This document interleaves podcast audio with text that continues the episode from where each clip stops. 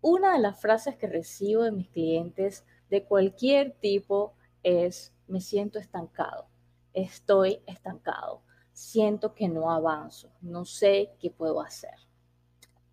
¿Alguna vez te has preguntado por qué te sientes estancado, estancada, estancado? No es fácil de responder. Es una pregunta que tú digas, bueno, se me ocurre lo primero que, está en, mi mente. Usualmente esto pasa porque tenemos poco control de lo que pensamos y estamos todo el tiempo reaccionando con nuestras emociones.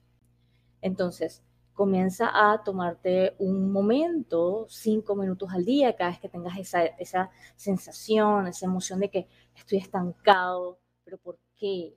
Entonces, empecemos a echar para atrás. ¿Qué te hace sentir estancado? Te hace sentir estancado de que sientes que no puedes eh, salir de tu situación actual o de que estás en una situación de que tú dices, no encuentro una ventanita como para irme por acá, o llevo demasiado tiempo aquí y, ya no sé qué hacer, ya, ya me aburrió, eso también es posible.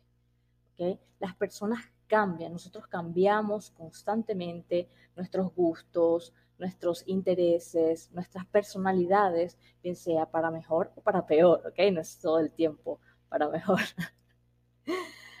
Entonces, hay algo que también me gusta decirles a mis clientes, es deja de pensar en lo que los demás pueden pensar de ti, sea lo que sea, y deja de temerle a lo que otras personas pueden pensar, hacer, accionar, lo que sea con respecto a ti. ¿Por qué? Porque es algo que está fuera de tu control. ¿Ok? Y puedes decir, pero ¿esto qué tiene que ver con que yo me sienta estancado mucho? Porque puedes estar dejando de hacer cosas por el miedo a que otra persona te diga X o Y cosa o a recibir X tipos de comentarios. Entonces, ¿qué haces? No haces nada. Y como no haces nada, no avanzas. Y como no avanzas, te sientes estancado. Entonces, así es como funciona. Otra causa muy común del estancamiento es que siempre estamos queriendo, deseando, esperando ese apoyo externo, sea de amigos, de familias, de compañeros de trabajo, de personas alrededor del mundo que, no conocemos. Eh, ponemos una foto en las redes y queremos recibir mensajes eh, bonitos, efusivos, de apoyo. Y eso, el estar en constante espera de voy a esperar que mi esposo me ayude para yo hacer esto. ¿Okay? A mí me pasó, estuve ahí, estuve atrapada en ese ciclo como tres años hasta que yo dije, ya, ¿sabes qué? No puede ser. Así que sé muy bien porque eh, que eso también es factor para quedarse estancado. Entonces, está bien que tú quieras tener ese apoyo, pero no dependas del apoyo para tú accionar. Porque si dependes del apoyo, te quedas en un solo sitio, no estás haciendo nada, estás como que, ay, no me apoya, pero no te apoya, te sientes estancado porque tampoco estás haciendo nada, porque estás esperando. Cuando tú pasas esperando y esperas y esperas, se te puede ir toda la vida. La mayoría de las personas espera una ayuda que nunca va a llegar, porque la ayuda no está en la otra persona. No puedes controlar que otra persona te ayude. Tú puedes controlar que tú y tu mente te ayuden a salir de donde sea que te sientes en el hueco, en el pozo, en el fondo, en que nada se mueve. Allí es cuando es. La ayuda primero tiene que venir de ti para que puedas comenzar a superar ese estancamiento. El otro factor es que la mayoría de las personas han perdido de vista lo que te gusta, tu sí y tus no. ¿A qué me refiero con esto de tus sí y tus no? Que van intrínsecamente ligados a tus valores. Por ejemplo, hay muchos que me dicen, ay María, mira, este, hazte este reel, que el audio es súper viral y todo lo que sea. Y yo, ok, cuando miro el reel, está bien, sale una canción de reggaetón un vallenato, una cosa y digo, no. Es, eso es parte de mis nos. Yo no quiero mi marca relacionada con un tipo de música que no apoyo, que no disfruto, que es algo que va en contra de mí, de mis gustos, de mis intereses, de mis pasiones, de mis aficiones. Entonces, si tú no tienes de vista todo esto y estás constantemente haciendo algo porque otra persona te lo puede decir, llega un punto en que te olvidas de quién eres, te olvidas de qué es lo que no estás dispuesto a aceptar, de qué sí es lo que estás dispuesto a aceptar y dónde tú marcas tu límite, que tú dices, ¿sabes qué? Me encanta que te guste, pero no es lo mío. Me da risa y todo, pero no es lo mío. Eso está bien. Y allí entra también los otros dos puntos, tres puntos que acabo de mencionar, que van intrínsecamente ligados. Entonces, esto del, estancamiento es muy extremo, es muy extremo, pero estoy tratando de resumirlo un poquito en, estas pequeñas pastillitas o píldoras, píldoras, píldoras, píldoras, para que quizás si te sientas de esta manera, puedes comenzar a entender, ah, ok, no eres tú nada más, todas las personas del mundo pasamos por esto. ¿Por qué? Porque nos han criado para ser así, para complacer a los demás, para pensar primero en los demás por sobre nosotros mismos. Y eso tiene que parar. Porque si no, nunca vas a sentirte completamente realizado porque no vas a hacer lo que tú quieres, hacer lo que los demás quieren. Y aquí también hay otro punto, el cambio, el miedo a cambiar el miedo a cambiar detiene a las personas porque empiezan a decir, ah, es que si yo cambio y comienzo a hacer esto, a X persona, a esta amiga, lo que sea, no le, como que ya no va a disfrutar estar conmigo o no estoy seguro eh, si, si me vaya a ir bien. Nadie está seguro de si le va a ir bien.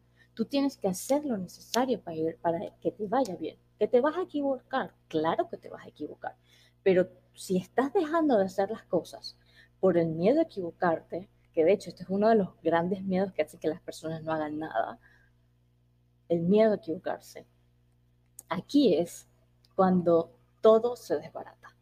¿Por qué? Porque el miedo a equivocarte hace que pierdas la esperanza en cambiar tu futuro. Y esa, esa pérdida de la esperanza no va a ser inmediata, va a funcionar de que tú como tengo miedo al cambio, porque si cambio de trabajo, resulta que aquí estoy relativamente estable y cambio de trabajo, voy a perder la estabilidad de este. ¿Y qué pasa si tú ganas el triple de estabilidad con el otro trabajo, que, al que estás evitando cambiar para mantener este que detestas probablemente? ¿Okay? Vas a perder la esperanza de un futuro mejor o, o de proyectarte mejor por el miedo al cambio.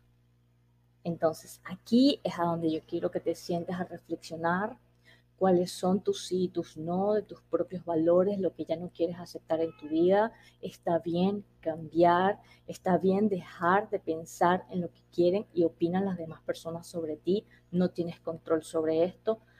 Deja de perder la esperanza de tu futuro por el miedo al cambio.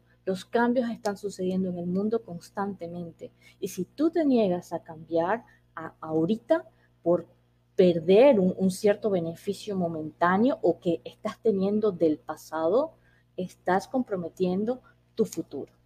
Así que con esto termino y quiero que tomes en cuenta las siguientes preguntas. Aquí te dejo unas preguntas para que comiences a cambiar un poco tu perspectiva cuando te sientas estancado en la vida, en el trabajo, en cualquier situación de tu vida. ¿De qué otra manera puedo ver esta situación? La situación que sea. ¿De qué otra manera puedo ver esta situación? ¿Cómo me sentiré en esta situación en tres meses, en una semana, en un año, en tres años, en diez años? ¿Qué consejo me daría mi niño de 8, 10, 15 años? ¿Qué consejo me daría para esta situación. ¿Y qué consejo me diría yo de 80 años sobre esta situación que estoy teniendo? Te dejo estas preguntas, me gustaría que las reflexiones y las tengas en la mente, si quieres anótalas para que puedas tenerlas y preguntártelas constantemente cuando te sientas estancado. Esto va a hacer que tu mentalidad comience a expandirse sobre si la situación que te tiene estancado, qué es, cómo es, cómo se siente. ¿Por qué? Porque puede ser un estancamiento exclusivamente mental, que la mayoría lo es. Porque el estancamiento económico es una cosa, pero el estancarte en que nada me funciona, nada me funciona, nada, nada me funciona, hace que te bloquees. En cambio, si comienzas a darle esa perspectiva al cerebro, ¿cómo me voy a sentir con esta situación dentro de una semana? ¿Mejor? ¿Peor? ¿No me va a importar? ¿Ok? Estas son las cosas que tienes que comenzar a tomar en cuenta. Porque hay cosas que yo sentía hace un tiempo que yo decía, ok, me siento como que el mundo se me está acabando, se me está cayendo todo mi mundo encima. Y ahorita, un año, dos años, tres años después, ni siquiera me acuerdo de qué era eso que me hizo sentir de esa manera. Entonces, son cosas que ya no afectan. Entonces, si no te va a afectar en un año, porque estás permitiendo que arruine tu vida de ahorita. Eso tienes que pensarlo. Te lo dejo por ahí. Nos vemos en los posts. Listo.